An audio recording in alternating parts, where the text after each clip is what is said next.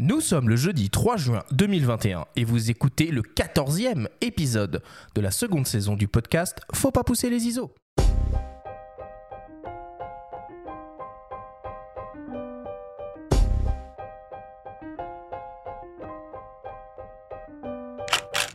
Bienvenue sur Faut pas pousser les ISO, le podcast entièrement dédié à l'image pour tous les passionnés de photos et de vidéos. Je suis Arthur Azoulay et cette émission vous est proposée par le magazine Le Monde de la Photo. Cette semaine, c'est Masterclass avec Guillaume Geneste, photographe et tireur d'art. Avec lui, nous allons nous intéresser au tirage argentique noir et blanc et découvrir le métier de tireur professionnel.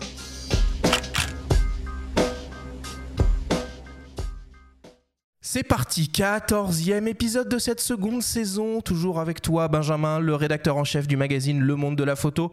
Comment vas-tu aujourd'hui? Salut Arthur, bah écoute ça va très bien, j'ai plein de questions pour notre invité, vraiment beaucoup. Tu fais du tirage toi euh, Benjamin ou pas? Non, non, non, j'en fais pas, je shoot beaucoup en argentique, mais je confie euh, mes tirages aux tireurs. Est-ce que c'est la bonne chose à faire? Quelque chose me dit que peut-être que oui. On verra. Ça marche. On a le plaisir d'accueillir euh, Guillaume Jeunesse. Alors Guillaume, toi tu es, tu es photographe et tireur professionnel, tireur d'art, un métier en voie de disparition. Tu as commencé ta carrière à l'atelier sillage et as été responsable du laboratoire Contre-jour avant de fonder ton propre laboratoire, la Chambre Noire, qui est située dans le 11e arrondissement de Paris. Tu travailles ou as travaillé aux côtés de nombreux photographes de renom, comme par exemple Sergio Larin, Sabine Weiss, Bernard Plossu ou Denis Roche. Tu as récemment publié un ouvrage intitulé Le tirage à main nue aux éditions La Main Donne, qui a reçu un prix HIP en 2020. Bonjour à toi Guillaume et merci beaucoup d'être avec nous aujourd'hui. Bonjour à vous. Les présentations sont faites, on commence l'émission comme d'habitude avec le Flash Actu.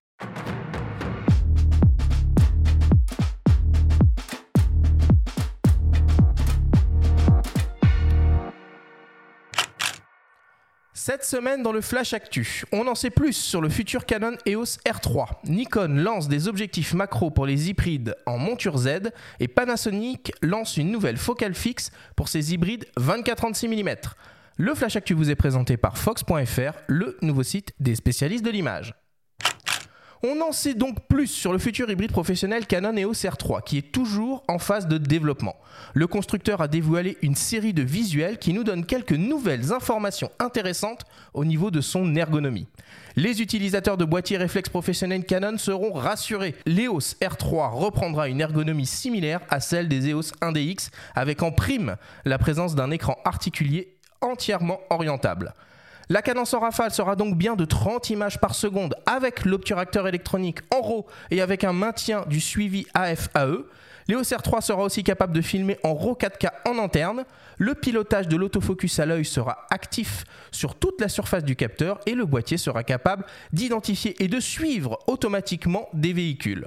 La stabilisation capteur couplée à la stabilisation optique présente dans certains des objectifs permettra de gagner jusqu'à 8 IL. Enfin, l'appareil inaugurera une nouvelle griffe porte-accessoires communicante et exploitera la même batterie que l'EOS 1DX Mark III. Affaire à suivre. Encore. Nikon annonce deux nouveaux objectifs pour compléter sa gamme d'optiques en monture Z à destination de leurs hybrides 24-36 mm. Il s'agit de deux focales fixes macro. La première est un petit téléobjectif de 105 mm avec une ouverture maximale de f2.8. L'objectif intègre la gamme S professionnelle des objectifs Nikkor Z.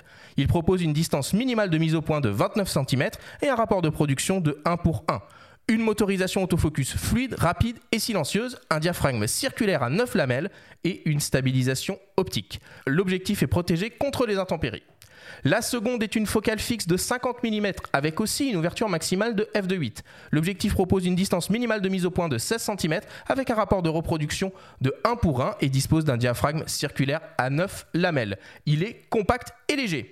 Le Nikkor ZMC 105 mm f2.8 VRS sera proposé au prix de 1099 euros et le Nikkor ZMC 50 mm f2.8 sera proposé au prix de 729 euros. Ces deux objectifs seront disponibles dès le 24 juin prochain. Et enfin, pour terminer, après les belles annonces dédiées au micro 4 tiers la semaine dernière, Panasonic se penche cette semaine sur le 24-36 mm avec le lancement d'une nouvelle optique en monture L pour son système hybride Lumix S. Il s'agit d'une focale fixe standard, un 50 mm f1.8. L'objectif est composé de 9 éléments répartis en 8 groupes, incluant 3 lentilles asphériques. Il exploite un diaphragme circulaire à 9 lamelles. La distance de mise au point est de 45 cm, ce qui offre un rapport de grossissement maximal de 0,14 fois. L'objectif mesure environ 8 cm de long et pèse 300 grammes. Il est protégé contre les intempéries. Le Panasonic Lumix S 50 mm f1.8 sera disponible en juillet et proposé au prix de 469 euros.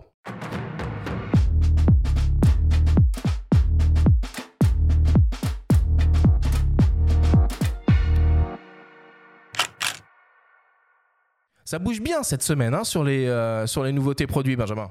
Oui, on ne sait pas trop ce qui se passe. Il y a un événement, il y a quelque chose qu'on qu'on a loupé. Tout le monde sort du bois en même temps. Ça fait beaucoup. Ils auraient pu, euh, ils auraient pu nous épargner ça et répartir euh, sur plusieurs semaines. Mais bon, euh, on prend. Il y, a, il y, a, beaucoup de choses à dire, il y a beaucoup de choses intéressantes, notamment euh, cette EOS R3 dont on, apprend un petit peu plus. On sait maintenant qu'il y aura des, des écrans orientables sur toutes les gammes hybrides EOS R Canon en 2436. C'est un vrai changement par rapport à ce qu'ils faisaient sur les réflexes où à l'époque ils nous racontaient que les écrans étaient fragiles euh, pour les professionnels. Désormais c'est quelque chose qui est bien là. Et puis ils font un espèce de mix entre, entre l'ergonomie des 1DX et l'ergonomie du R5. Donc euh, c'est fini euh, l'époque de la touch bar sur les OSR, etc. là on sent que ça y est, il y a quelque chose qui est en train de s'affirmer.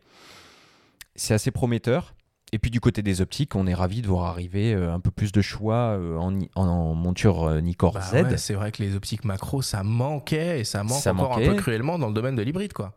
Alors ouais, il manque dans leur gamme, il manque quand même toujours des longues focales. Hein. On attend euh, donc en développement, il y a le 200 600 et le 100 400 euh, dans la gamme S qui doivent arriver bientôt. Euh, ça fait encore défaut dans leur gamme. Par contre, l'arrivée de ces deux optiques macro, c'est très intéressant et notamment ce 105. J'utilisais beaucoup moi le Nikkor F, la version 105 mm, qui, qui, est assez euh, mythique pour les utilisateurs Nikon. Et ce, celui-ci devrait être un peu du, du, même acabit, un peu plus léger. Et puis enfin, chez Lumix, le, le 51.8 euh, qui sort, euh, même gabarit que le 85.1.8. On attend encore, c'est annoncé aussi euh, prochainement, un 24 et un 35 mm 1.8 qui, qui auront le même gabarit, même diamètre, etc.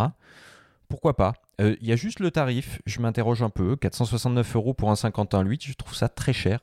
Euh, quand on se souvient du prix des 51.8, euh, même à l'époque numérique pour les réflexes, c'est pas donné. Ça reste par contre beaucoup plus abordable que bah, le 51.4 euh, Leica. C'est ça, c'est-à-dire que oui, ça reste cher en soi pour un 50 mm 1.8, mais comparé à toutes les dernières optiques qu'on a pu annoncer Absolument. au cours des deux premières saisons, ça me paraît vraiment pas cher du tout. Eh ben oui, on est d'accord, faut tout. Oui, oui, tout est relatif. Euh, on est, on est d'accord. Guillaume, euh, tu utilises un peu le, le numérique à la prise de vue?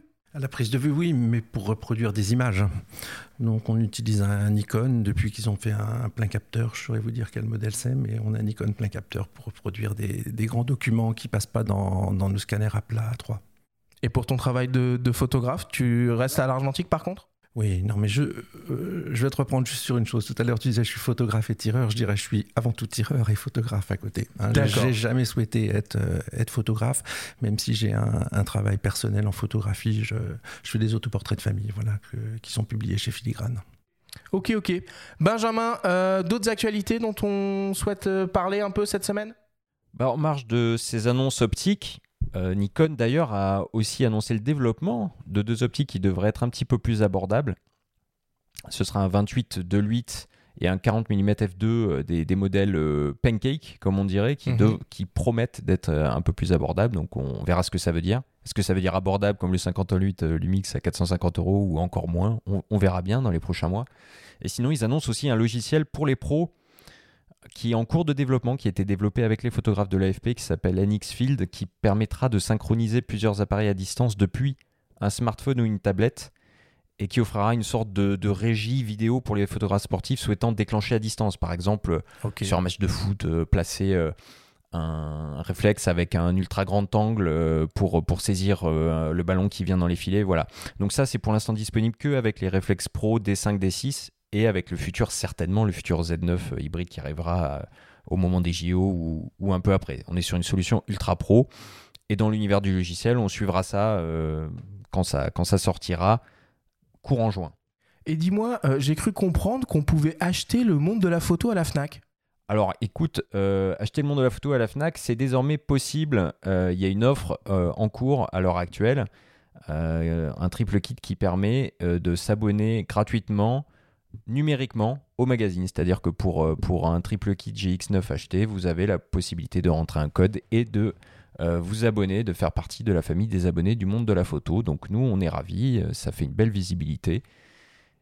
Et ça vous permet, vous, de euh, bénéficier d'un produit qu'on a labellisé, qu'on a testé. Donc c'est pour ça qu'on s'est joint à cette offre et qu'on a accepté et de vous abonner à notre magazine. Et puis il y a une petite chose euh, qu'on a, qu'on a aussi à dire, euh, Arthur, puisqu'il y a Fujifilm qui fait un événement les 5 et 6 juin prochains, des lives dédiés au moyen format qui vont être diffusés sur, sur Facebook et YouTube. Donc il y aura des entretiens, des tables rondes, des workshops, ça c'est à suivre les 5 et 6 juin. Et vous aurez la possibilité d'entendre ma douce voix pendant ces lives puisque je vais, euh, je vais les animer euh, également. Ok, super. Bah écoute, euh, c'est parfait. On passe à la suite. Je te propose qu'on attaque ta story hebdomadaire. Alors cette semaine, tu vas nous parler d'un magazine audiovisuel en ligne consacré à la photographie qui vient tout juste d'être lancé. C'est la story de Benjamin.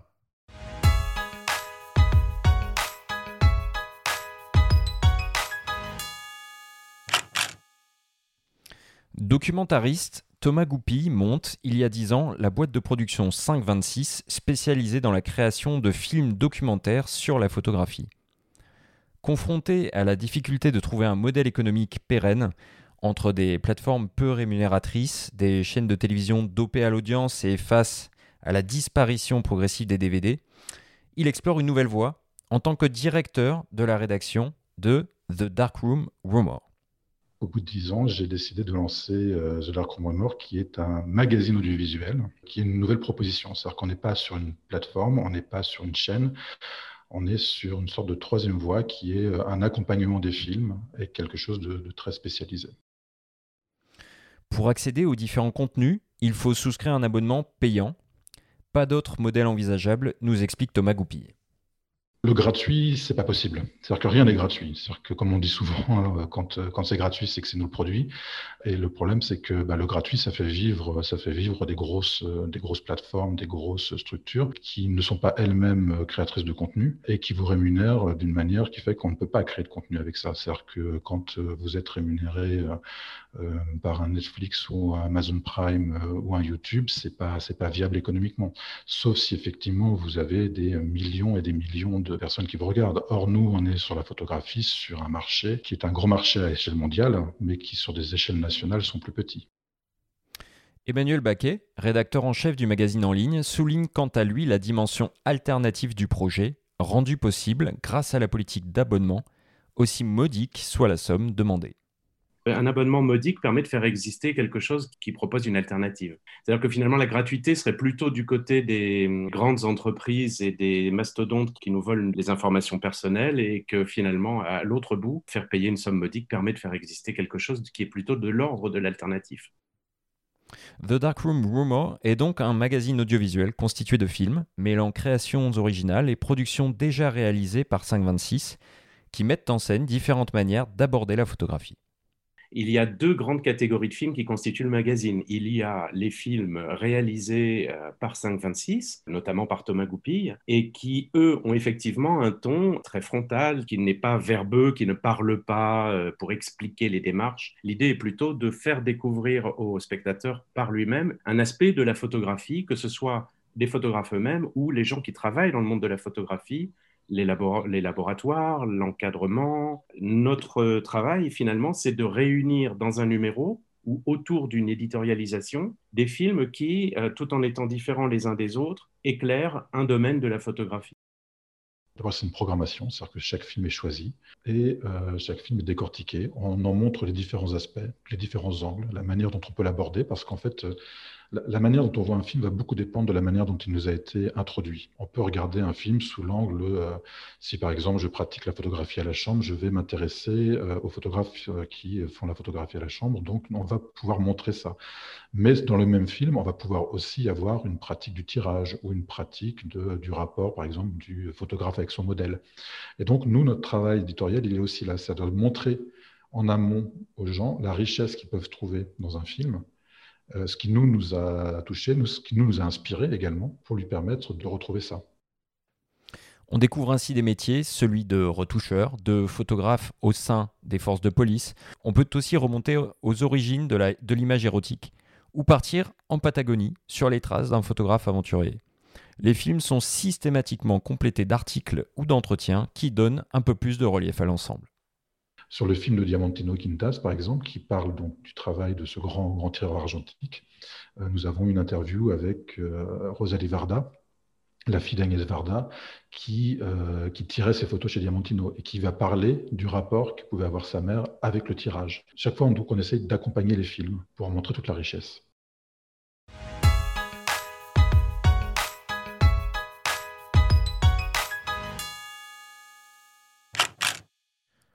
Benjamin, un prix d'abonnement modique, c'est quoi exactement? Un prix d'abonnement modique, ouais. C'est 2,49 euh, par mois, 2,49 euh, ou bien 3,99 par mois si on veut résilier à tout moment. Voilà. Donc on peut considérer effectivement que c'est pas non plus énorme. Euh, vu la qualité du catalogue qui est proposé pour l'instant, j'ai pu visionner quelques films. On peut s'abonner à l'essai pendant 7 jours gratuitement, accéder à tout ce contenu, donc il y a vraiment beaucoup, beaucoup de choses. Euh, Thomas Goupy explique au départ qu'il n'y a pas euh, beaucoup de documentaires euh, à la télévision sur la photographie. C'est pas tout à fait vrai parce qu'on en trouve. Hein.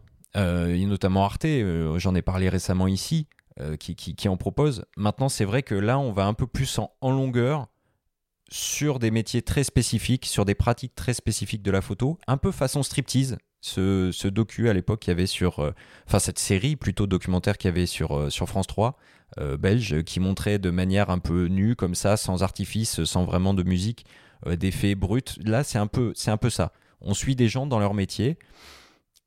Je trouve ça passionnant. C'est une belle démarche. Ça fait deux mois que ça existe.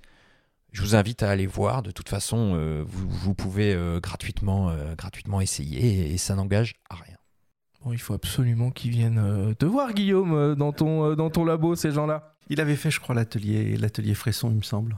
Tu regardes beaucoup, toi, du coup, de, de, de, choses autour, autour de la photographie? Bah, Autour de la photographie, c'est plutôt, ce sont plutôt les livres. Hein. En audiovisuel, il n'y a pas, a pas grand-chose. les 5.26, oui, je les regardais, bien évidemment, mais... Thomas Goupy et son équipe misent plutôt sur l'échelle internationale, en fait, via l'abonnement aussi, et sur le, la dimension anglaise et française. C'est-à-dire que ça va être multilingue. Il y aura une version française, une version anglaise, et ils vont ouvrir à d'autres euh, langues encore. Parce que bon, le marché euh, national est vraiment une niche et eux, ils misent plutôt sur l'international, d'où le nom d'ailleurs, The Darkroom Rumor. Bien sûr, et tous les livres en, photographie technique intéressants, ils sont en langue anglaise. Exactement, de plus en plus traduits. Hein. Même chez Erol, on voit que la plupart des livres techniques désormais sont des traductions. Oui, et puis moi, il y, a un bouquin que, j'aime beaucoup euh, chez Erol euh, qui s'appelle Les secrets de la photographie euh, argentique de Gildas Le Petit Castel, qui est, vraiment, qui est vraiment une super mine d'or. Je vous propose qu'on fasse une courte pause et on revient dans quelques instants après une petite publicité. Vous aimez Faut pas pousser les ISO? Et si vous découvriez Le Monde de la Photo, le magazine? Disponible en kiosque sur tablette et ordinateur ou par abonnement, il est le parfait complément de votre podcast préféré. Tous les mois, retrouvez des actualités, des portfolios, des enquêtes, des reportages, des tests, des conseils pratiques et de prise de vue, des tutoriels pour retoucher vos images, pour devenir un photographe accompli. Infos et modalités d'abonnement disponibles sur le monde de la photo.com. Nous sommes de retour dans Faut pas pousser les ISO avec Guillaume Geneste pour parler tirage argentique noir et blanc et en savoir plus sur ce beau métier de tireur professionnel. Alors avant de commencer et en guise de préambule, on vous propose d'écouter Jean-Paul Gandolfo, un historien de la photographie, un grand spécialiste du laboratoire argentique, qui a été chargé de cours à l'École nationale supérieure Louis Lumière en laboratoire noir et blanc, procédés alternatifs et conservation il nous raconte brièvement l'histoire des laboratoires photo et l'apparition des premiers tireurs professionnels. On l'écoute.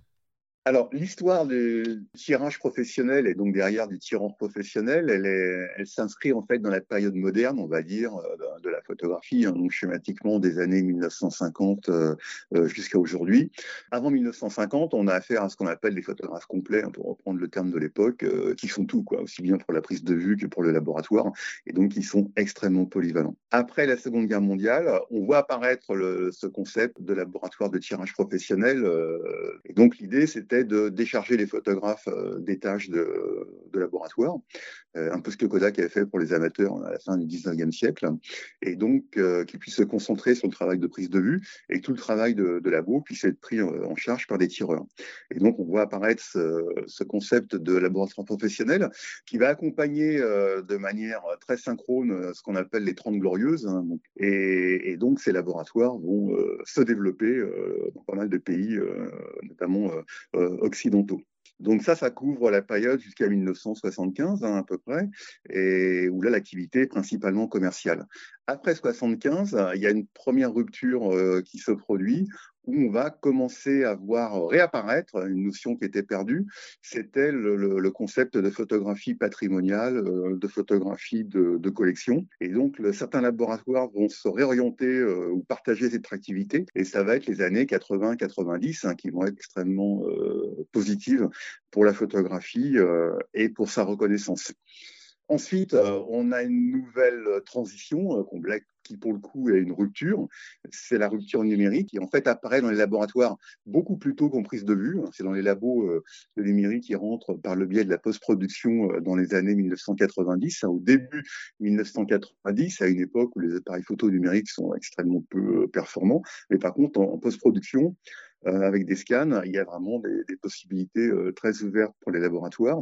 Et là, les tireurs, certains tireurs euh, vont passer de l'argentique au numérique, d'autres vont garder les deux. Et naturellement, au passage, il y a beaucoup de labos argentiques qui vont disparaître hein, parce que cette transition numérique, elle va s'accompagner aussi d'une restructuration complète de ce secteur industriel. Ensuite, on arrive dans notre siècle, le, le 21e, et donc le numérique se développe largement tel qu'on le, connaît aujourd'hui euh, en termes de positionnement. Et paradoxalement, euh, l'argentique ne va pas disparaître. Et donc, les, tireurs vont accompagner ces différents âges, euh, ces différentes Et aujourd'hui, la dernière évolution qu'on est en train de vivre un petit peu en temps réel euh, dans le tirage argentique, c'est qu'en fait, on voit euh, de plus en plus de jeunes photographes qui sont intéressés par des techniques euh, expérimentales, alors qu'on qualifiait auparavant de, procédés alternatifs, mais qui pour l'essentiel étaient adossés sur des techniques historiques. Et ça, c'est, on peut dire, la dernière évolution du laboratoire. Voilà un petit historique exhaustif, j'imagine, de voilà des, labos photos et, euh, de l'apparition des, premiers tireurs professionnels. Guillaume, comment tu pourrais euh, expliquer et définir euh, ton métier, le métier de tireur? C'est un métier d'interprète. Voilà, moi je préfère le mot traducteur, mais le mot interprète me convient très bien. C'est-à-dire que je suis un interprète au service de, plusieurs créateurs qui me donnent leur négatif et qui veulent repartir avec des tirages où le sentiment euh, va pouvoir être interprété comme il le souhaite. C'est très très différent euh, d'un artisan, même si mon métier est artisanal, ou euh, si on prend un menuisier par exemple, son but c'est de faire une belle commode, mais une belle commode pas comment le client la souhaite, mais comment son maître d'apprentissage lui a montré comment la faire, comment la réaliser. le tireur, lui, il a à répondre à, à des auteurs très différents. Ça veut dire que tu t'appropries euh, tu t'appropries le travail euh, quand, quand, quand, on le, quand on te le transmet? Oui, complètement. On doit être en empathie euh, totale avec le photographe avec qui on travaille. C'est très différent, par exemple, dans la restauration où vous avez un chef qui vous apprend comment faire un plat. Vous devez plaire au chef qui vous l'apprend. Vous ne devez pas plaire au client uniquement. Le but, il est qu'il sorte le plat comme, comme le souhaite votre maître d'apprentissage. Alors que la difficulté pour un tireur, c'est c'est pas de faire un bon tirage en soi, c'est de faire un bon tirage comme le souhaite le photographe. Donc du coup, c'est vraiment un savoir-faire artisanal. On ne peut pas parler de savoir-faire artistique ou si? Bah, C'est à mi-chemin entre les deux. Quoi. Alors euh, bon, c'est vrai qu'on n'en est pas le créateur en tant que tireur, mais on l'accompagne très très fortement. Quoi. Et alors du coup, donc l'outil, l'outil du tireur, c'est un laboratoire. Euh, comment ça fonctionne, un laboratoire de, de tirage? Raconte-nous un peu l'histoire du labo que tu as monté, euh, la Chambre Noire.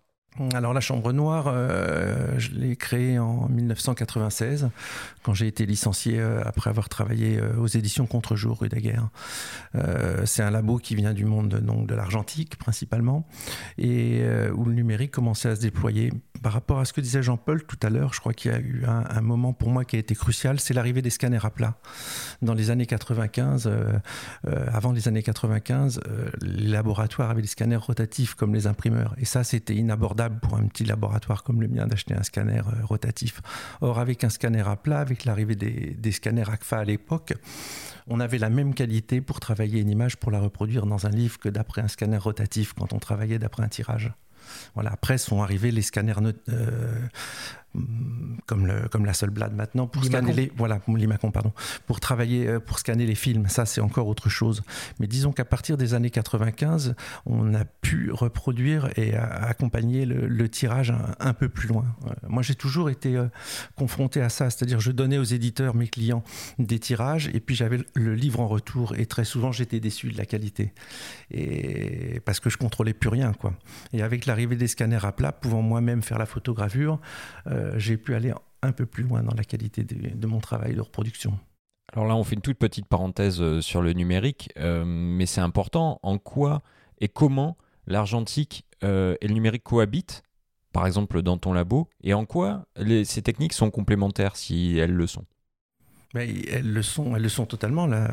C'est ce que je viens de dire, c'est-à-dire elles le sont à partir du moment où ça me permet déjà d'aller d'aller plus loin dans la reproduction des images et avec les scanners bien évidemment euh, négatifs, ça me permet d'interpréter une image, euh, donc de scanner et de travailler comme je le fais euh, à l'agrandisseur sous Photoshop. Mmh, donc toi, tu vas pas réfuter de toute façon le terme de tireur euh, numérique aussi, ou c'est vraiment deux choses totalement différentes euh, Guillaume Fleureau, avec qui je travaille depuis 20 ans et qui s'occupe principalement du, du numérique, et est qualifié de tireur. De tireur quoi. Pour moi, que ce soit devant un agrandisseur ou devant un ordinateur, j'ai le même, euh, j'ai le même sentiment. Je suis tout autant tireur. C'est-à-dire, je suis à l'écoute du photographe pour qui je travaille. Et alors du coup, est-ce que tu peux nous donner peut-être une, répartition entre les activités de la partie argentique du laboratoire et euh, les activités numériques? Oui, alors l'argentique, euh, dans les années 75, euh, dont parlait Jean-Paul là tout à l'heure aussi, 75-80, moi je suis arrivé un petit peu plus tard dans les années 85 à sillage, j'ai commencé à voir, le tirage commençait à se vendre à ce moment-là. Hein, c'est la, vraiment grande rupture. Et là, je termine euh, euh, ma carrière en argentique euh, avec énormément de tirages collectionneurs. Bon, je fais beaucoup de tirages d'exposition en argentique, mais ça, je l'ai vu se développer sur une trentaine d'années de manière très très forte. Donc, euh, mon poste à l'heure actuelle, euh, bon, je travaille beaucoup, donc je pourrais l'occuper totalement en argentique. Disons qu'il est euh, deux tiers en argentique, un tiers en numérique. Alors que le poste de Guillaume Fleureau, lui, est complètement dédié au numérique. Alors, tu expliques que bah, le travail d'un tireur, c'est d'interpréter l'image du photographe. Explique-nous un peu comment tu fais pour interpréter. La traduire. Oui, la traduire. Bah, euh, prenons l'exemple de Sabine Weiss. Là, je viens de tirer une exposition pour, euh, pour Arles cette année. J'ai rencontré Sabine, euh, elle avait 91 ans. il est évident qu'elle savait comment tirer ses photographies. Elle les avait données à faire à plein d'autres pendant des années. Elle les a tirées elle-même pendant des années. Donc là, c'est passé par un modèle. Elle m'a demandé notre premier entretien. Elle m'a dit Est-ce que je peux vous donner des modèles? J'ai dit Bien évidemment, très bien. Là, le but, il n'est pas pour le tireur de, de s'affirmer ou de le tirer comme il le souhaite. Il est de, de satisfaire la personne avant tout. Après, il y a des propositions qui veulent venir, mais elles viennent, euh, elles viennent avec le temps. Alors bon, Guillaume, évidemment, tu, es un amoureux du, tirage argentique et ton amour est si fort que euh, quand tu décides d'acheter une photo, euh, eh ben, tu demandes à l'artiste si tu peux toi-même réaliser le tirage à partir de son négatif. C'est ce qui est arrivé à la photographe Gabrielle Duplantier. Elle nous raconte cette anecdote. On l'écoute j'ai reçu un message euh, très gentil de Guillaume euh, il y a quelques années, euh, désireux de vouloir avoir une de mes photographies. Et donc, il me proposait dans le message une sorte de deal qu'il aimerait bien tirer cette photo lui-même. C'est sûr que c'est un cas de figure auquel je n'avais jamais fait face. J'ai l'habitude de, quand, je vends une photographie, de fournir le tirage prêt et euh, c'était un petit peu déroutant, euh, j'avoue parce que euh, donner le négatif, déjà, c'est comme un peu délivrer un secret. et puis, je ne savais pas comment nous allions, qui devait payer qui. ça devenait un peu étrange, un peu déroutant. Mais j'ai dit oui pour l'expérience. C'était intéressant de faire cette expérience et puis de rencontrer Guillaume surtout. Quelques temps après ça, j'ai j'ai traversé la France, j'ai pris un train pour aller à Paris et le rencontrer à la Chambre Noire avec mon négatif. Et cette photo était un peu difficile à la base puisqu'il y avait une erreur technique euh, sur le négatif, euh, une photographie qui avait été réglée avec mon appareil en 3200 ASA, un espèce de, de, de couac qui s'était produit et qui faisait que cette photo était très dure euh, les noirs étaient très, euh, très bouchés et les blancs un petit peu grillés. Et euh, j'avais peur qu'ils se rendent compte que, j'étais une amateur et que, et que ce soit très compliqué de réaliser ce tirage, ce qui n'a pas du tout été le cas. Guillaume a réussi en, effet assez peu de temps à révéler l'image et à lui donner tout son toute sa, toute sa matière, quoi, tout son matériel, euh, l'éclat qu'il fallait, euh, les zones étaient là où il fallait. On a beaucoup échangé au laboratoire pendant qu'on tirait la photographie et il s'est laissé aussi guider par ce que moi, je te, ce que j'avais à raconter sur cette photo et comment on assumait cette erreur-là aussi, technique, qui participe en fait à l'intérêt de cette image. Et euh, ça a été un moment assez, euh, assez facile, assez, euh, assez joli. Et, vraiment, Guillaume est quelqu'un que j'apprécie beaucoup. on peut lire cette anecdote dans ton livre, Guillaume, le, tirage à main nue. Tu t'en souviens? Qu'est-ce que ça t'inspire, ce, ce commentaire? Quand j'ai découvert le travail de, de, Gabriel Duplantier, je suis tombé vraiment amoureux de cette photographie. donc, pour moi, je, jamais j'irais proposer à un photographe de tirer sa photo. C'était un cas complètement unique parce que je savais qu'elle travaillait en, en argentique, en film, mais je ne savais pas qu'après, elle les faisait scanner, elle faisait des tirages numériques en réalité, comme beaucoup, beaucoup de personnes le font à l'heure actuelle. Pour moi, c'était une évidence totale, le voyant dans, je l'avais vu dans un livre, hein, donc sa photographie dans Volta, il, chez la Madone. Et euh, pour moi, le grain, tout ça, c'était évident que ça soit en argentique. Donc lui proposer, euh, c'était pouvoir passer un moment avec elle, bien évidemment, et puis rentrer dans son, dans son univers. Ça, je suis très, très, très friand de ça. Donc, euh, non, non, je garde un très très bon souvenir de, cette rencontre avec Gabriel. Et puis là, ça a ensuite euh, débouché sur euh, la demande de David qui vient de rééditer Volta. David Fourré, un éditeur de la main d'Onne, on précise et euh, de travailler d'après les, les, scans de Gabriel. Donc là, on a fait un, un échange. On n'a pas pu se voir avec le confinement, mais je lui ai, je lui ai sorti euh, d'après ces scans euh, ben, des impressions. J'ai fait des, des, propositions de mon côté et je lui ai envoyé ça, tout ça par la poste. Donc là, on a travaillé sous Photoshop et en numérique et j'avais le sentiment exactement de tirer comme un argentique. Et alors, euh, du coup, bon, évidemment, si on met de côté la crise sanitaire et, la distanciation sociale, ça arrive souvent que le photographe soit à côté de toi en laboratoire?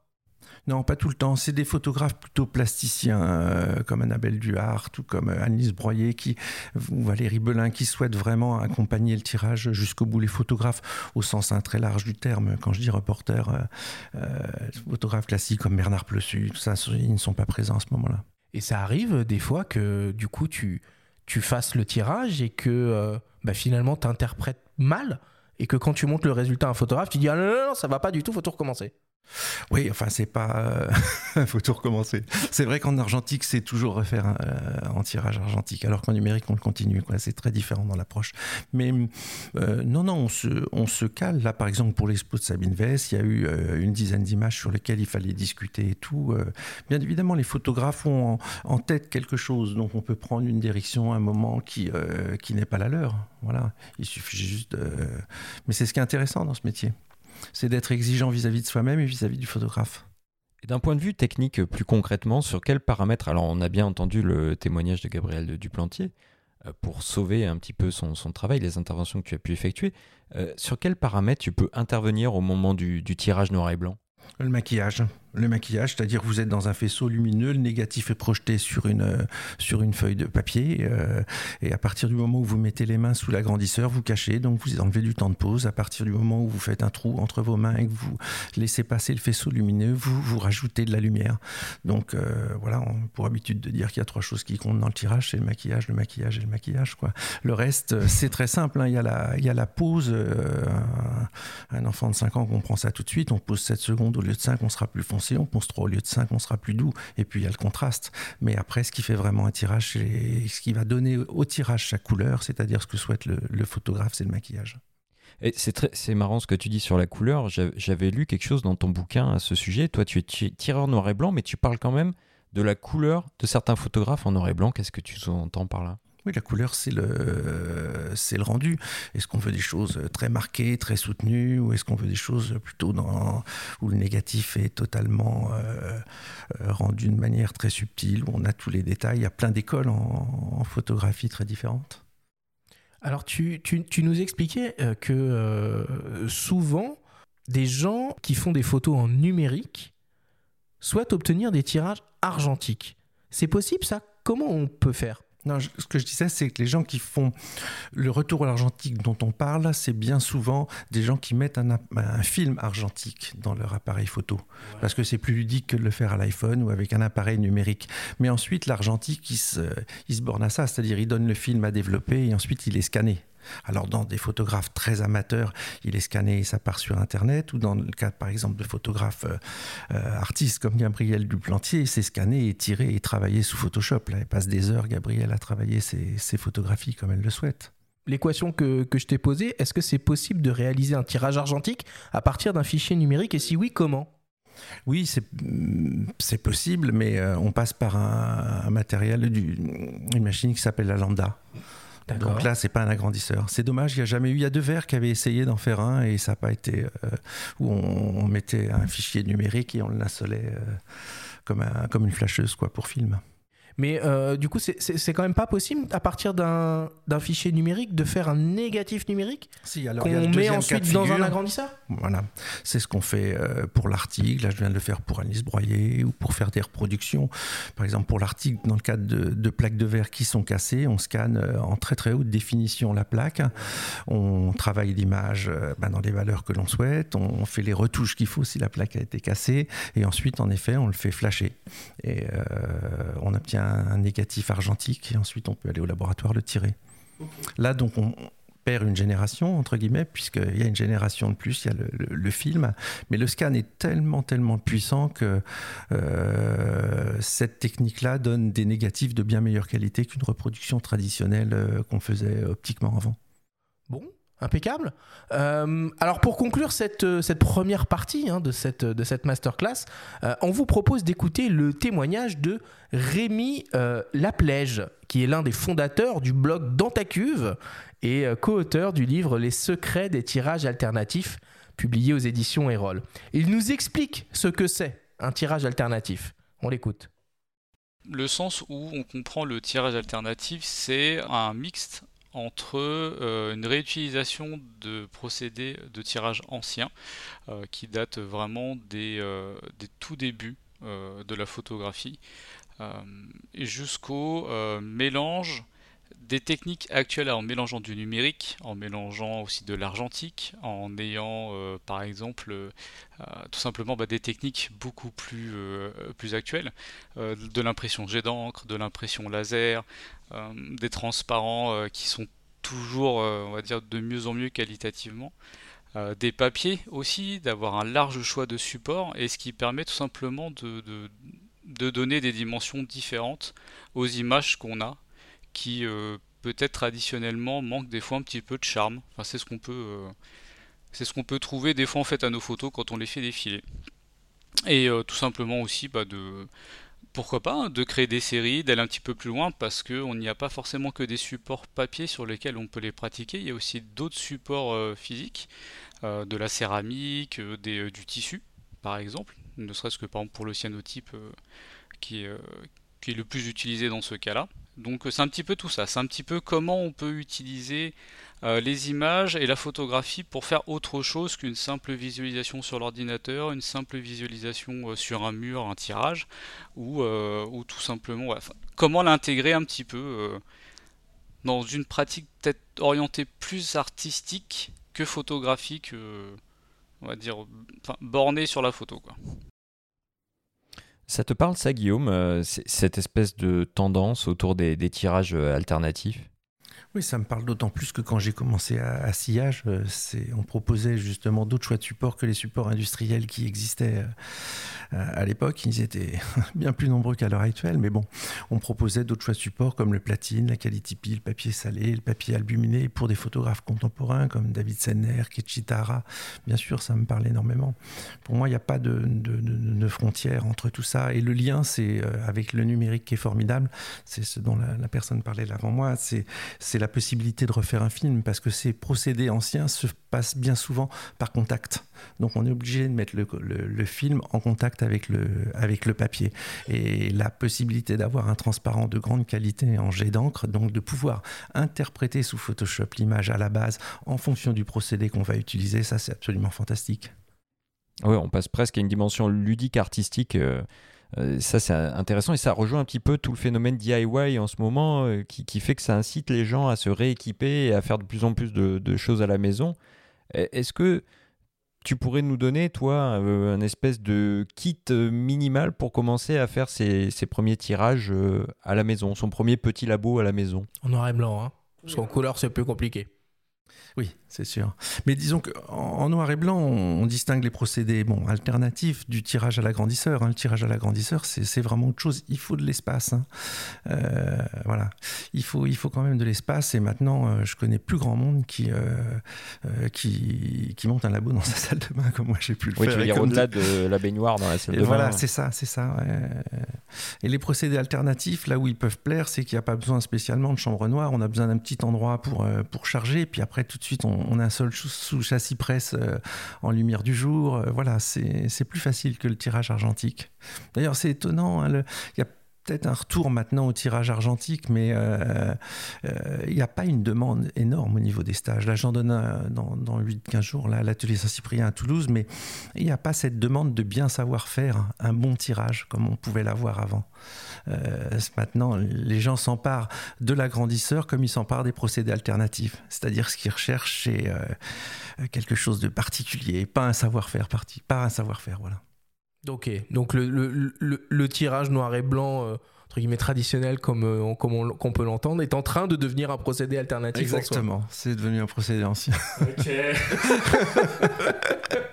bon, enfin bon, en tout cas, pour ceux que ça peut, euh, que ça peut chauffer, que ça peut, euh, que ça peut intéresser, il y a quand même une petite liste de matos euh, qu'il faut, qu'il faut, qu'il faut avoir. Alors évidemment, la pièce maîtresse, c'est l'agrandisseur, bien sûr, associé à une optique. Voilà. Donc ça, ça se trouve d'occasion maintenant. Uniquement. Combien ça vaut un agrandisseur d'occasion? J'en ai aucune idée pour le coup. Ça peut valoir entre, entre 100 euros et, 2000 euros, quoi. Ça dépend ah du matériel. Super, ah oui, c'est super là. Mais disons qu'un petit, un petit Durst pour démarrer d'occasion pour 150, 200 euros, on a ça sans problème, quoi. Ok, ça marche. Agrandisseur avec une, euh, avec une optique. Un chronomètre, du coup? Enfin, un chronomètre, ce qui permet de moduler le temps, le, temps d'exposition. Euh. Alors, le compte-pause, le compte-pause, c'est faut prendre un compte-pause à pédale, absolument, parce que ça laisse les mains libres pour maquiller. C'est-à-dire, vous hmm. déclenchez le temps de pause au pied et vous avez les mains libres pour, euh, pour travailler votre image. Le fameux, le fameux masquage ou le fait de, de, de peindre avec, avec la lumière. Pour faire la mise au point, une petite loupe de focalisation, ça c'est impératif ou on peut faire ça à l'œil? Non, faut le faire avec un scoponette. Une scoponette oh, Ouais, c'était ça le terme que je cherchais en préparant l'émission. Une scoponette Ah oui, t'as des marques un peu et... Euh, Patterson Patterson, la scoponette Patterson vous pouvez aller voir sur le site en matériel, euh, ah, en matériel euh, neuf, rétro caméra pour la Belgique et photo Impex pour, pour l'Allemagne. En occasion, il y a le groupe qui est sur Facebook, laboargentique.com. Et puis aussi pour les cuvettes, vous avez encore euh, Deville à Marseille, qui a un site où vous pouvez acheter alors là, tout le matériel de labo jusqu'au format euh, cuvette 60-90 thermomètre, ils ont, absolument tout. Quoi. Ils ont tout le bazar. Alors attends, du coup, tu parles des cuvettes, c'est intéressant. Parlons un peu des, des chimies. Qu'est-ce qu'il faut acheter finalement pour faire du tirage noir et blanc? Je crois qu'il y a trois bains différents. Oui, révélateur, bain d'arrêt, fixateur, mais ça, vous trouvez les produits chez Ilford hein, et, euh, Berger. Après, vous avez des révélateurs ton froid, des, révélateurs ton chaud, c'est en fonction de ce que vous aimez au niveau des teintes. Mais techniquement, c'est des, très bons produits.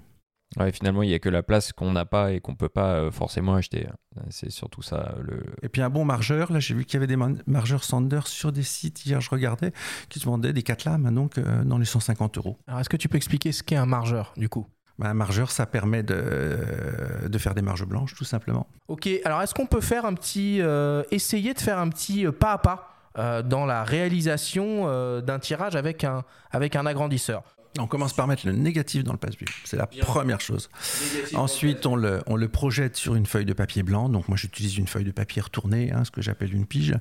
Et euh, là, il faut absolument le noir total autour. ouvrir son objectif euh, en grand et bien regarder les valeurs de son négatif et ne pas se lancer en imaginant quelque chose.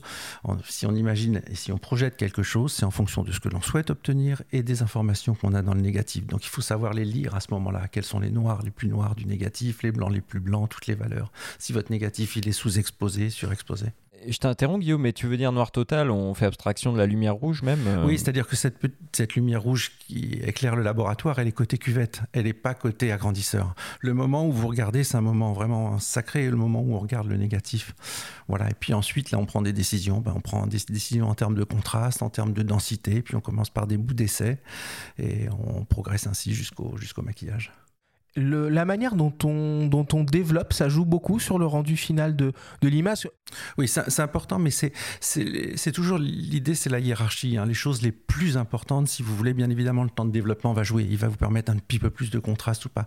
Mais on n'en est pas là. Au départ, c'est vraiment le maquillage qui va compter là où vous allez cacher la lumière, là où vous allez en rajouter, les choix que vous faites à ce moment-là. Il faut prendre un temps de développement constant. Et surtout, une chose essentielle, c'est de ne pas lésiner sur une grande quantité de révélateurs. Parce que les, amateurs ont trop tendance à mettre très peu de produits dans la cuvette, ce qui fait qu'après, ils s'usent très vite et ça change leur, euh, la donnée. C'est-à-dire, vous allez vous retrouver avec un révélateur usagé très très vite. Alors en amateur, si vous travaillez par exemple le 24-30, il faut travailler dans une cuvette d'un format au-dessus, 30-40, et puis pas hésiter à faire 5-6 litres de révélateur, parce qu'il se conserve mieux, vous comprenez, c'est comme, un peu comme un pot-au-feu, c'est-à-dire vous ne faites pas un pot-au-feu pour une personne, le lendemain il n'est pas bon le pot-au-feu.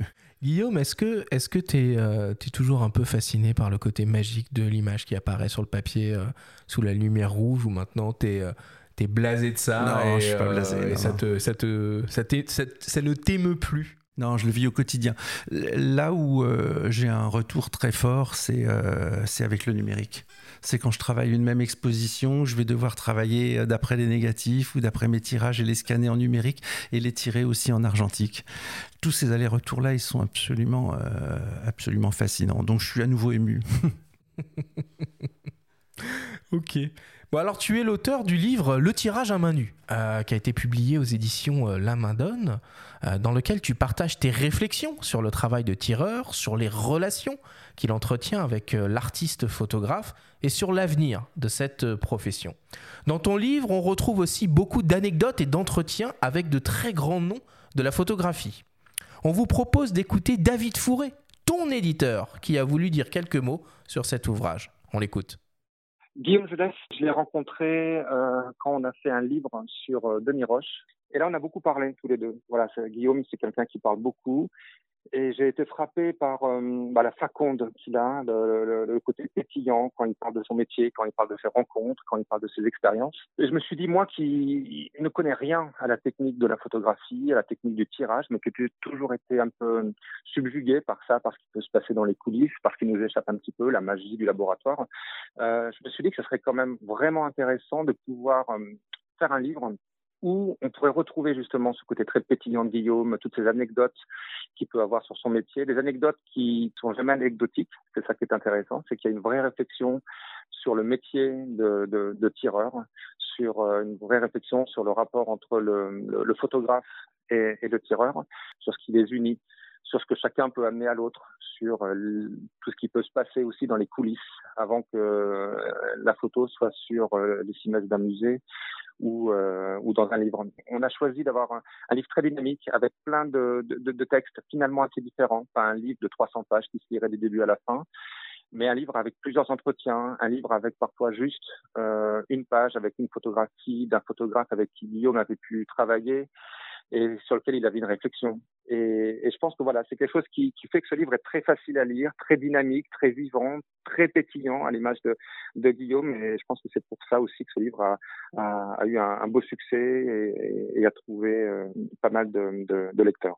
Euh, il est là pour la postérité parce qu'il parle aussi de, de, de, photographes dont certains ne sont plus là. Il s'adresse aussi à, des gens qui, sont intéressés par le tirage, dans lequel ils vont trouver une sorte de philosophie de, ce métier de tireur. Et puis, je pense tout simplement, ça s'adresse à des amoureux de la photo, réellement, parce que ça parle de photographie avant tout. C'est un bouquin qui parle de, la passion de la photographie, de l'amour de la photographie et de tout ce qui va autour.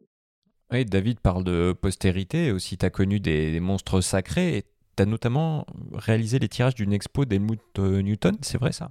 Oui, oui, c'était quand euh, il exposait euh, au Hall, où la MEP était au Hall à ce moment-là. C'est Jean-Luc Motorosso qui l'a dirigé. Alors ça s'est passé comment tu comment s'est passée la, la, cohabitation avec euh, avec ah, lui? C'était drôle.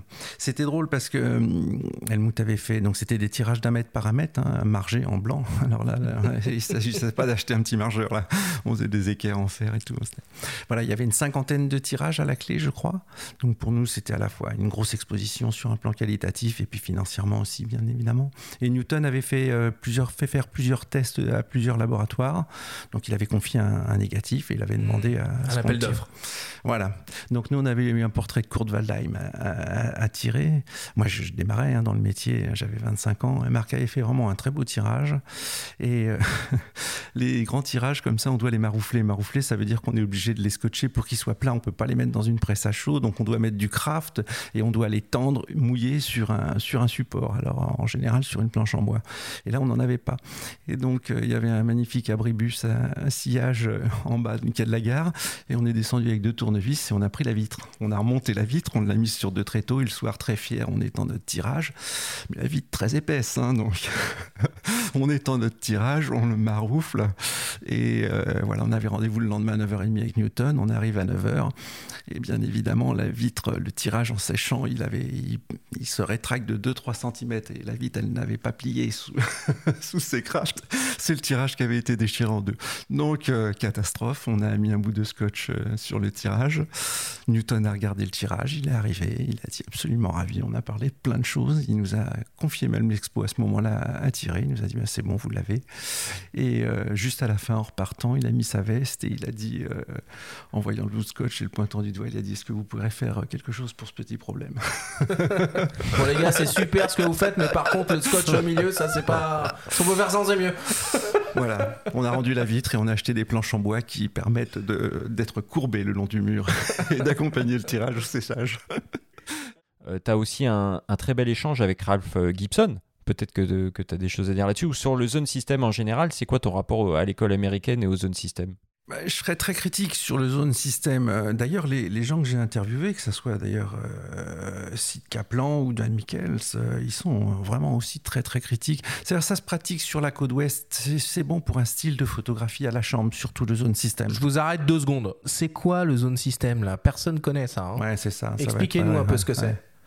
Le zone system, c'est une technique euh, qui permet de ne pas s'embêter au tirage et de ne pas maquiller. Donc, euh, le zone system aborde le tirage sous l'angle d'un problème. Donc, en ça, je suis extrêmement euh, réfractaire. Les Américains en ont fait une école. Il faut bien comprendre que ça correspond, enfin, une école dans le sens où c'était appris, hein, techniquement. Il y a eu mmh. beaucoup, beaucoup de livres de faits sur le zone system. Mais le tirage photographique, pour moi, c'est tout l'inverse du zone system. C'est savoir tirer d'après un mauvais négatif une bonne photographie. Mais ça veut dire quoi concrètement? Le zone system techniquement, c'est quoi? On résume à exposer à droite, euh, c'est se mettre une contrainte dès la prise de vue. Dès la prise de vue, on... c'est ni plus ni moins savoir faire une bonne photo et savoir exposer correctement une photographie. Mais c'est croire en un espèce d'idéal où il y aurait un négatif parfait. Et il n'y a pas de négatif parfait en photo. Et là, on peut revenir à la photo de Gabrielle Duplantier, elle en est un très bon exemple. C'est que si on choisit de sous-exposer une photo ou de la surexposer, ça peut être une donnée esthétique extrêmement intéressante en tirage. Et euh, ces directions-là, il faut les prendre en compte. C'est-à-dire, il faut bien évidemment savoir développer correctement et exposer correctement, mais euh, voilà, élargir au niveau de la liberté. Alors, au travers de notre échange, Guillaume, on voit que ta profession, elle est pleinement euh, d'actualité. En tout cas, il y a des tendances qui, reviennent autour du, du, tirage argentique noir et blanc plus particulier. Mais toi, comment tu vois l'avenir de ton métier, de ta profession? Je le vois avec une pratique commune, comme je le fais en argentique et en numérique. Les deux vont totalement ensemble. On ne peut pas pratiquer que l'argentique. on, dépend de marques de, papier. Et si demain les marques de papier décident de plus en faire, il ne faut pas oublier que c'est un procédé industriel. On peut faire des procédés anciens. On peut refaire du platine, on peut refaire de la cénotypie, on peut refaire tout ça. On ne peut pas faire du gélatine bromure d'argent demain si on n'a plus de papier. Donc moi, quand les gens que je forme hein, au laboratoire, on a des apprentis très souvent, je les forme à tirer aussi bien sous Photoshop euh, qu'en argentique. Ok, bah écoute, euh, merci beaucoup. On a vu, euh, on a vu, on a parlé de, beaucoup de choses sur ce métier de tireur, sur la pratique du tirage argentique noir et blanc. J'espère qu'on aura réussi à susciter de l'intérêt et peut-être même des vocations, qui sait. merci beaucoup, Guillaume. On passe à la dernière partie de l'émission, la séquence FAQ.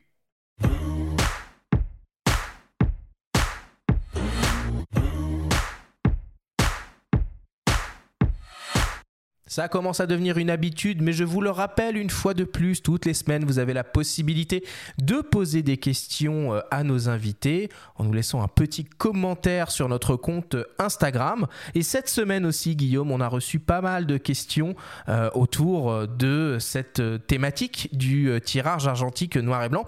Alors il y a une petite contrainte à cet exercice du FAQ, c'est que tu ne vas avoir que 30 secondes uniquement pour essayer de répondre de la manière la plus claire possible aux questions qui te sont posées. Je commence tout de suite avec une première question qui nous vient d'un dénommé Pascal. Alors Pascal se demande si le tirage argentique revient moins cher au final que le jet d'encre.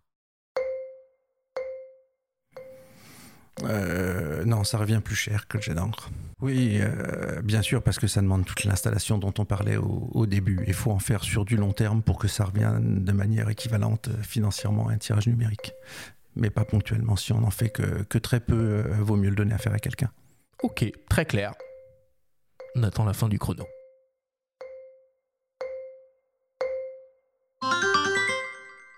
Deuxième question qui nous vient d'une certaine Agnès. Agnès se demande et comment se former au métier de tireur. Ah, très bonne question. Euh, à travers des stages euh, mais il y a de moins en moins de stages en, tirage argentique, donc ça devient compliqué. Là, je, vous disais, j'en donnais à l'atelier Saint-Cyprien. Ils ont remonté un labo euh, noir et blanc, là entièrement neuf. Donc à Toulouse, il y, a des, il y a des structures de stage. Merci Guillaume. Troisième question qui nous vient d'un dénommé euh, Damien. Damien se demande est-ce que les produits chimiques utilisés pour du labo sont dangereux pour la santé? En noir et blanc, non, il faut faire attention à pas mettre les mains dans le révélateur tout le temps. Pour ma part, je mets, je mets des gants très souvent. Après, il y a des gens qui ont des allergies au niveau du fixateur. Alors, ça peut venir à n'importe quel moment. Ça peut venir au début. Euh, vous avez mains rouges, les mains qui grattent et tout. Donc, faut porter des gants, quoi. Mais c'est pas dangereux pour la santé dans le sens où si vous le buvez pas, tout va bien, quoi. On n'est pas en couleur où il y a des émanations en couleur. Donc, c'est pas pareil. Les bains sont très chauds. Là, les bains sont à 20 degrés, température ambiante. Donc, euh, pas de problème. Et enfin, dernière question qui vient de moi. Une question un peu dérangeante. Une question qui tue.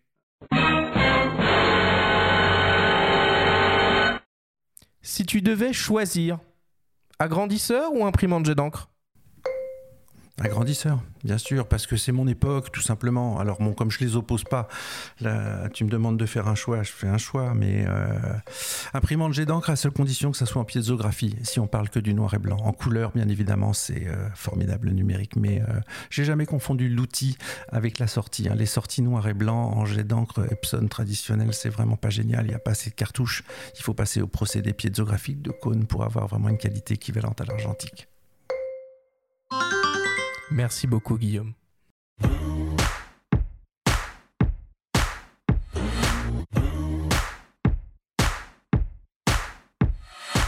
On arrive désormais à la fin de cette émission et c'est le moment un peu de, partager euh, vos actualités. Alors Guillaume, quelle est ton actualité à toi et celle du laboratoire La Chambre Noire?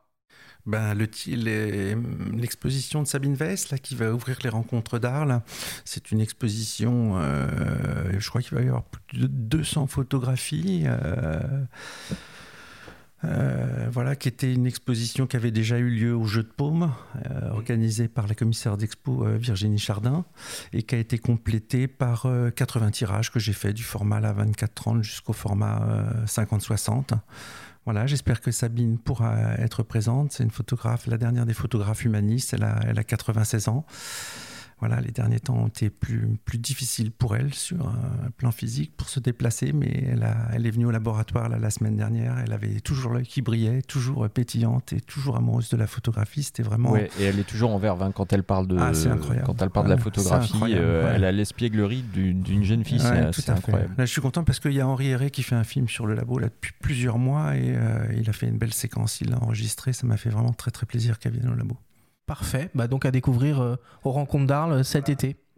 Merci beaucoup Guillaume. Benjamin, quelle est l'actualité du monde de la photo? Alors on a deux numéros en kiosque en ce moment. On a le mensuel classique avec un, gros guide pratique sur le mode manuel. On a aussi un dossier sur le grand retour de, l'argentique. On a aussi un comparatif impression sur des imprimantes A3+, avec un face-à-face entre un modèle euh, Canon et un modèle Epson et un grand entretien avec le, photographe euh, Nico Saliagas qu'on a reçu ici euh, il y a quelques semaines et un numéro hors série consacré à la photographie de studio. Guillaume, merci une nouvelle fois d'avoir été avec nous. C'était un véritable plaisir de te rencontrer déjà et puis de, de, parler de tout ça, euh, du laboratoire, du tirage. C'était vraiment super chouette. Merci ben, beaucoup. tant mieux. Merci à vous deux. Merci beaucoup. La semaine prochaine, il va y avoir du sport. Nous vous préparons une grande émission dédiée aux coulisses de la photo de sport avec le photographe Franck Seguin, le directeur du département photo du magazine L'équipe. Merci à tous de nous avoir écoutés, prenez soin de vous et à la semaine prochaine.